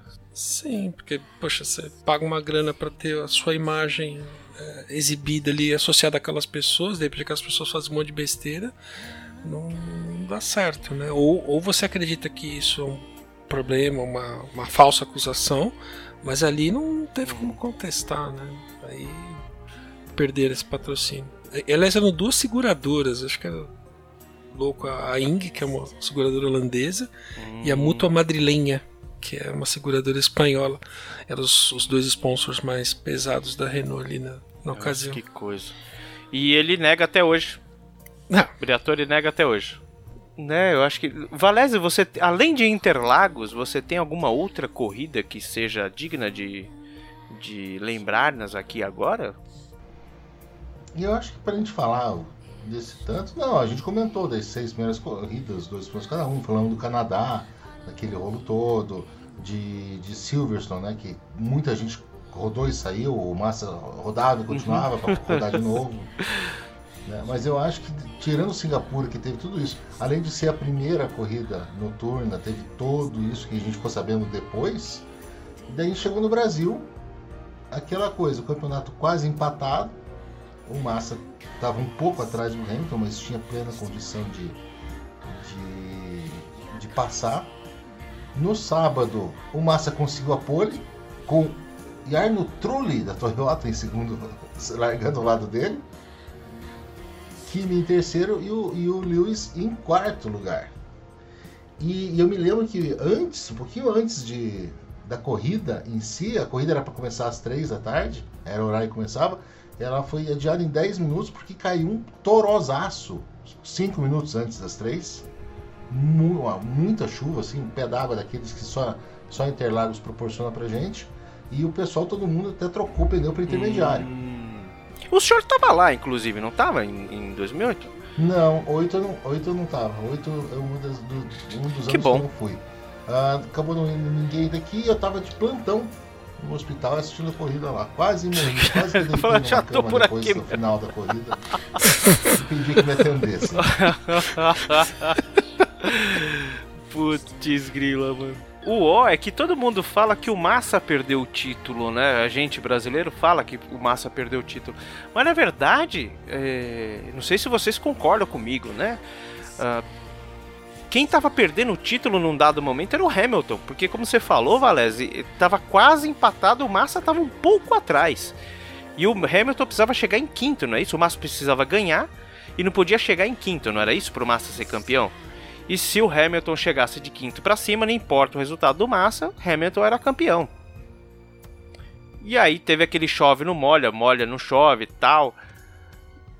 O Massa manteve a, a- ponta na, na, na pole, daí depois o, o, o Coulter eh, saiu da corrida, o Piquet também bateu, teve safety car no, já no final da primeira, da primeira volta, né? Ah, e aí a pista foi secando e o pessoal foi parando para colocar pneu de pista seca, né?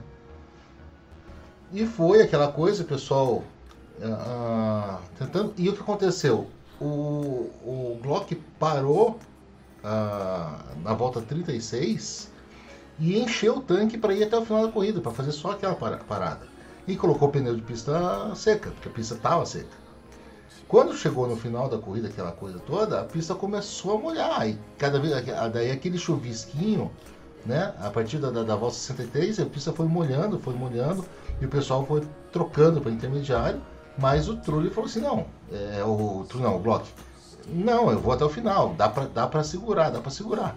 Quando chegou na, na última a- a- na última volta, uma, tava todo mundo já. O, o não conseguia mais segurar o carro. Você imagina que chega no miolo da, da- de Interlagos ali, fazer bico de pato, fazer laranjinha, pista molhada. O cara tava dirigindo na dos dedos. Exatamente. ali. Pensando na corrida dele, eu preciso terminar esse negócio. Vou terminar, tem que fazer Uhum. ponto. E o que aconteceu foi que ele não conseguiu segurar o Hamilton. Né? E aí, Massa foi campeão mundial por 11 segundos, é esse o cálculo? Uma curva, né? Que era a curva do café ali, quando o Glock patinou e o Hamilton já com pneus né, intermediários passou.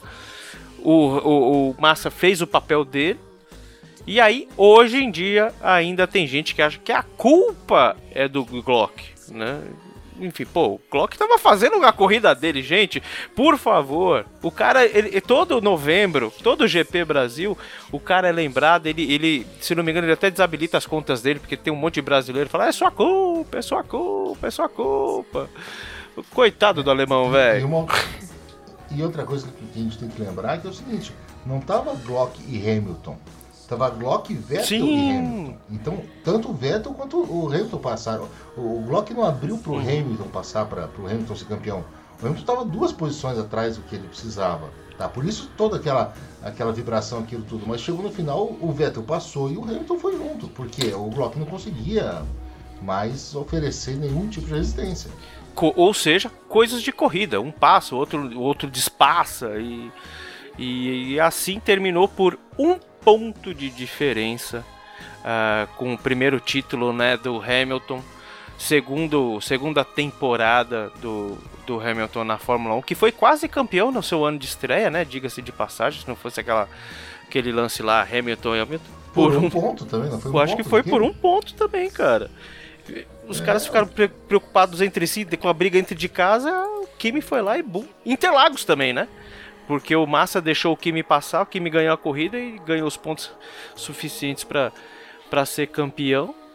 E Fabioca, onde você estava nesse dia tão triste para os ferraristas e brasileiros?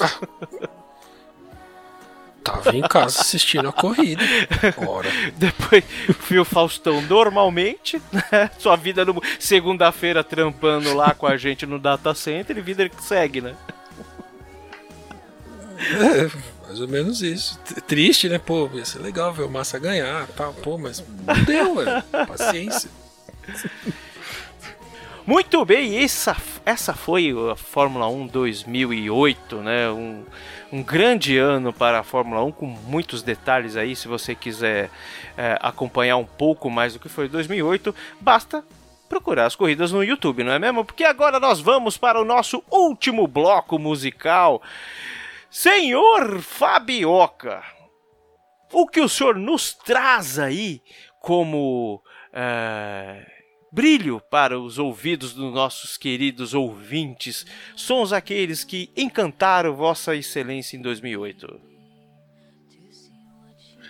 Acho- Acho legal quando as pessoas usam é, adjetivos visuais para som. Né? O brilho da, da música, do som, né? a cor do som. Eu acho legal esse tipo de coisa. Dá um nó na minha cabeça. Mas enfim, vamos lá. É, aliás, acho que eu nunca ouvi uma música do A Cor do Som. Mas deixa quieto, isso é outra história. Vamos lá. É, eu escolhi é, uma música chamada Histeria de um disco chamado Harp, H-A-A-R-P, Oh, Do o Muse. Muse já existia naquele tempo? Oh, louco. Muse. E, e, desculpa, eu já ouvi o disco, achei legal tal, mas eu vi há muito tempo atrás, não- enfim. Mas o que chamou a atenção é que esse Harp, o nome do disco, é o nome de um. Uma espécie de radar da alta atmosfera que os Estados Unidos têm ali instalado no Alasca e que diz a teoria da conspiração que era um sistema para espionar os russos e não sei o que. Mas o que era mais divertido é que na época que o Google Maps e o Google, o Google Earth e o Worldwind, que era um software da NASA que fazia a mesma coisa que o Google Earth, que você podia passear pelo globo, tal, isso aqui. Na época que esse software apareceu, o lugar onde fica o HARP tinha uma enorme taja preta por cima. Você não conseguia ver o lugar do radar. Então, assim, era tipo super segredo. Né? Da mesma forma que a Coreia do Norte também não tinha é, imagem de alta definição ou com boa resolução, conforme você dava zoom no, no, no país. E, e nem, nem aspecto, é, nem divisão geográfica tinha, cidades, essas coisas, não tinha, porque na época fala, não, não pode, aqui é muito secreto, não autorizo você, empresa americana, a colocar minhas coisas aí. Mas tinha tarja preta em cima das coisas. no Isso mapa, dá mais vontade de descobrir o que é, né, cara?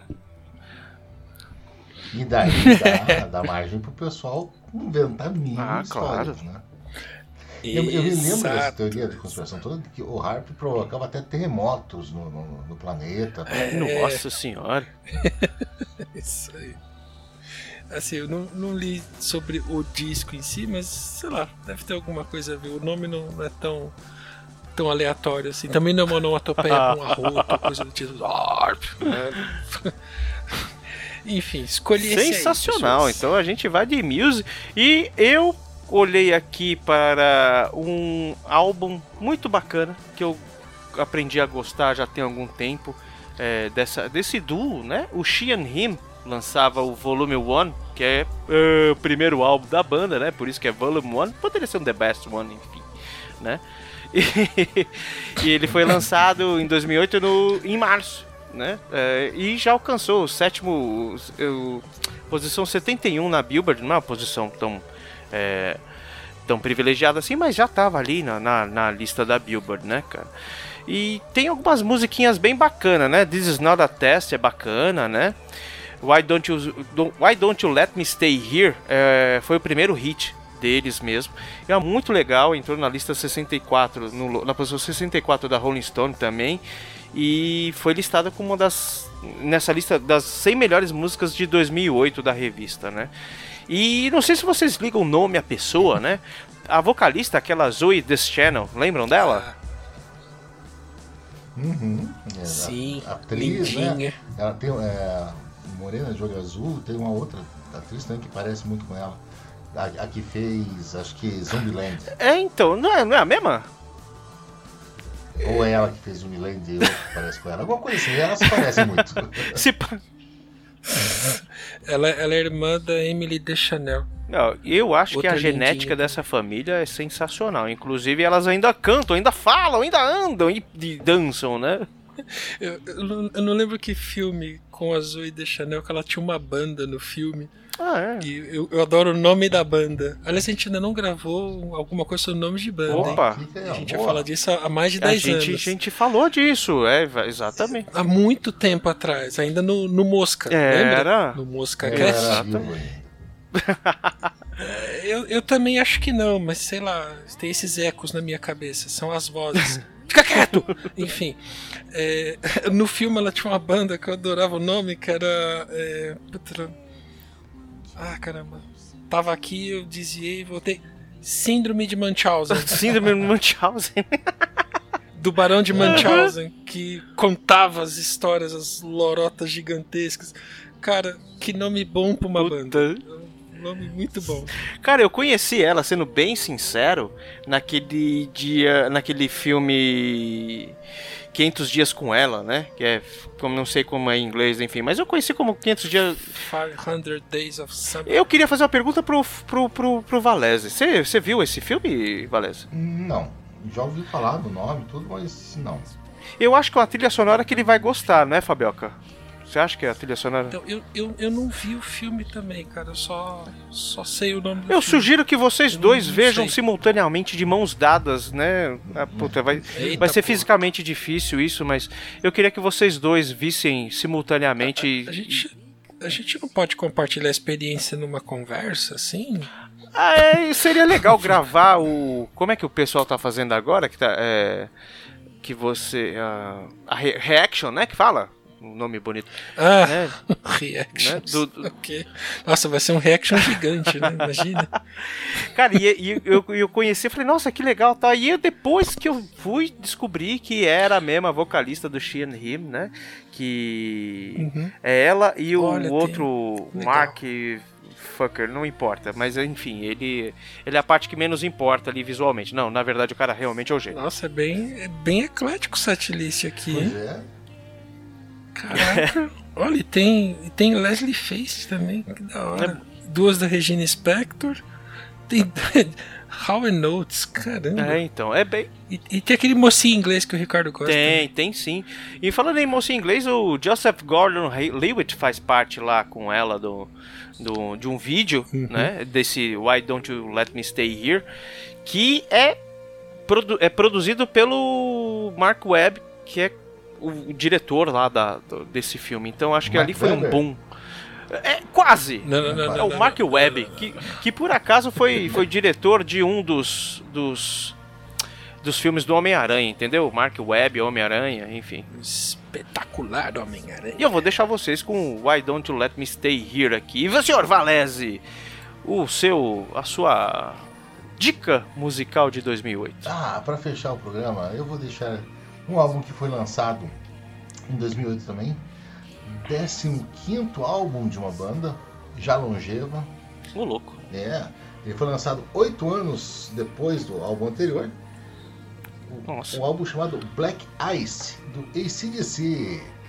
Ô, louco! Exatamente, Black Ice, que é o nome que se dá para quando se forma gelo ah, em cima do asfalto, né? Então o asfalto fica muito escorregadio e muito perigoso e você não vê isso. Então eles chamam isso de Black Ice. Então é essa Hum. coisa de, de perigo, tudo. Foi um álbum do ACDC. Vamos falar mais no, dura- né, quando chegar a vez dele no Who Are You, né? Mas é um álbum Sim. muito gostoso. Eu acho que dessa fase do ACDC de produção depois que o Multilang saiu, talvez seja o melhor álbum. Eu tenho ele em mídia física aqui porque ele é muito bom. E ele tem Hum. coisa, ele abre, por exemplo, um rock and, rock and Roll Train, é uma música que abre que tem um riff, é um dos melhores riffs do ACDC até hoje. Uma musicaça, não tem como você ficar parado ouvindo isso. Tem uma outra que eu gosto muito que chama Wheels, com um refrão muito gostoso. Mas acho que eu vou deixar para fechar o programa uma musiquinha é, mais é, é, good vibes, vamos dizer assim. Chama Hum. Anything Goes. Pode anotar aí, senhor. Anything goes. O Anything senhor. Goes. Ó, o, o, o, o Valese te fudendo de novo, o, o Flashbackson. Vai lá É. achar esse negócio agora. Anything Goes. É, any- se vocês vão perceber quando estiverem ouvindo a música, que a música ela é otimista. A música, é aquela música assim, ela, ela tem um, um riffzinho animado, é aquela música para você que você lembra imediatamente daqueles sábados assim, com clima ensolarado, que você pode ficar no quintal de casa ou algum lugar ao ar livre assim, uma cerveja na mão e, e deixando o tempo passar. É muito gostoso de ouvir. Poxa, nada melhor então que a gente terminar, né? Esse Auto Radio, né? Álbum 14, o primeiro lado aqui. Vamos tentar fazer apenas dois lados, não é isso? A gente vai tentar deixar o programa um pouco mais enxuto, apesar que eu acho que esse programa vai ficar longo pra cacete, mas pelo menos a gente vai conseguir explanar um pouco mais no decorrer do ano, né? Então, ah, senhor Fabioca, vossas considerações finais e qual é a cotação do dólar aí em Braga, Portugal? Nossa, cotação do dólar aqui em Braga. Aqui nós usa euro, né? Aí você fala, nossa, salário em euro. Pois é, mas o preço das coisas também é em euro, cara. E não é um preço muito amigável, não. Tem, tem umas coisas aqui que é, é estranhamente caro. Pasta de dente é um negócio caro pra burro aqui. Não, não consigo entender. Mas enfim, deixa pra lá. Amigos, sem, sem nada acrescentar sobre 2008. Acho que foi, foi um ano que eu assisti mais Fórmula 1 ativamente. Lembro desses dois GPs que a gente comentou mais aqui, foi legal. E vamos, vamos achar mais, mais anos assim pra gente poder falar a respeito, né? Muito bem, senhor Valese.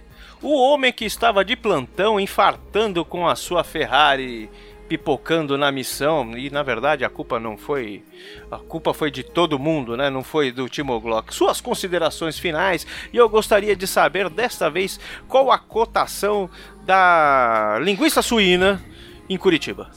É, aqui em Curitiba nós temos a famosa linguiça Bisinelli, a linguiça mais fininha de um ah, frigorífico local que é preferida por 11 entre cada 10 curitibanos. Ah, o preço do quilo da linguiça Bisinelli eu não faço a mínima ideia quanto é que tá, porque faz tempo que eu não compro. Então. Mas depois desse. é, com certeza absoluta, depois dessa propaganda, a linguiça Bisinelli vai acabar nos patrocinando pro, pro lado B. Eu acho que vai ficar legal a gente é, condensar as outras categorias no lado B. A gente espera ter mais gente aqui, colocar um pouquinho mais de música. E, e digo para vocês, eu, eu, eu separei um monte de álbuns legais de 2008. Sei que também que o Fabioca e o Bunny separaram também. Ou seja, esperem aí, porque de repente a gente tem lado A, lado B, e depois nós temos um episódio extra só com músicas, assim, né? Que sobraram. Mas muito bom, muito bom relembrar esse ano, apesar de, de ter sido um ano triste para o Brasil por causa do Felipe Massa. O Titônio protagoni- protagonizou a maior brochada em rede internacional de televisão que eu já vi na vida, né? Sacanagem, dó sacanagem. até hoje, mas foi realmente um, um negócio feio até de se ver. É, Anticlimático. é, vergonha alheia, quase um episódio de The Office, assim, mais ou menos. Mas foi bom relembrar isso com vocês e, e botar isso à mesa. E o que eu quero ouvir do, do pessoal que, que vai escutar o programa é: vocês acham que teve um culpado? hum, nessa perda de título do Massa ou foi só uma sobreposição de, de azares e más condutas, né? Completamente. Então, para você que nos ficou aqui, muito ficou com a gente até agora, muito obrigado pela sua audiência. Eu acho que os dois falaram aí amplamente tudo que já deveria ter sido feito. Nos siga nas redes sociais. E eu queria aqui colocar um quadro que eu acabei de inventar agora aqui da minha, da minha cabeça em Isso nunca dá 2008 nos carteiros. Ai, meu Deus. Olha só, 2008 foi um ano de cocô, não sei o que aconteceu. Senhor Fábio Ramiro, da Gamiro Racing, terminou na décima posição com 115 pontos. Senhor Ricardo Banniman, esse que vos Nossa. fala, terminou à frente de Fabioca na nona posição com 118 anos. Putz. O senhor 18 anos. Cássio... 18 anos. Cento e Mais 18 12, anos. 130 agora. Nossa, eu falei anos. 118. Opa, opa, cento-. 18 anos. Opa. Opa, opa. 118 pontos. Não leva por 3 trás. à frente do Fabioca, na nona posição. Quem mais aqui? O senhor Cássio Alexandre não existia, estava andando de skate ainda. O Teve, senhor teve uma Marcelo. participação dos carteiros tão grande quanto no episódio do Auto Race sobre, sobre a Fórmula 1 de 2018. Exatamente. O Valese nem sabia o que eram os carteiros. O Cello, né? Não era tricampeão ainda, terminou na décima. Olha, Demo Paulo Cello, cara. Décima segunda posição ele terminou com 78 pontos. Ah, quem mais? O Thiago Meira, que é o nosso assistente de, de estagiário, terminou na oitava posição. Olha, terminou na nossa frente. E o campeão de 2008 foi um tal de Hamilton Gameiro. Né? O nosso querido Hamilton, que trabalhava com a gente lá, andou muito bem. Thiago Alves, ó, Thiago Alves da Fox Sport terminou em segundo. Poxa vida, eterno vice, hein, seu Thiago Alves? É, ele correu com nós. Pois é. Então, com essas, vamos lá, vamos deixar de palhaçada aqui, que foi a coisa que ocorreu agora. A gente termina com Anything Goes do ACDC, Do You Let Me Stay Here do Sheehan Him, e começamos agora com Muse Histeria. Ou Histeria ou Hysteria? Como se fala, Fabioca? Ah, boa pergunta. Não sei. Pode ser Hysteria. Ah, não sei. Vou até procurar. Então, então esperamos que tenha no refrão aí com Muse. Sobe o som, Flashbackson.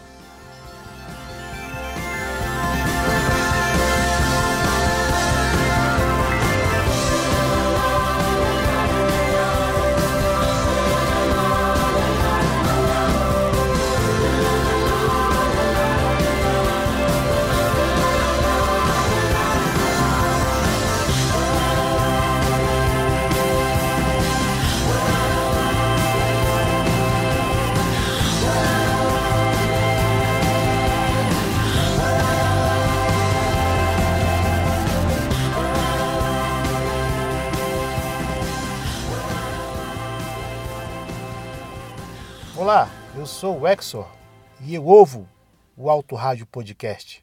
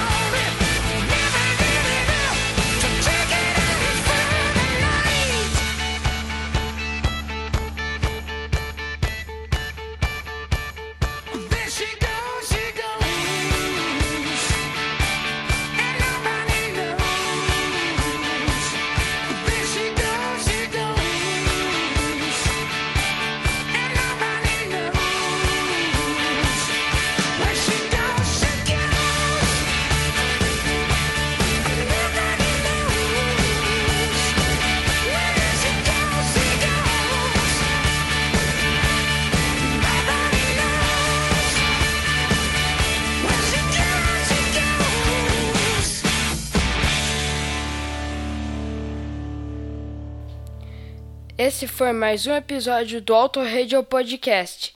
Tchau!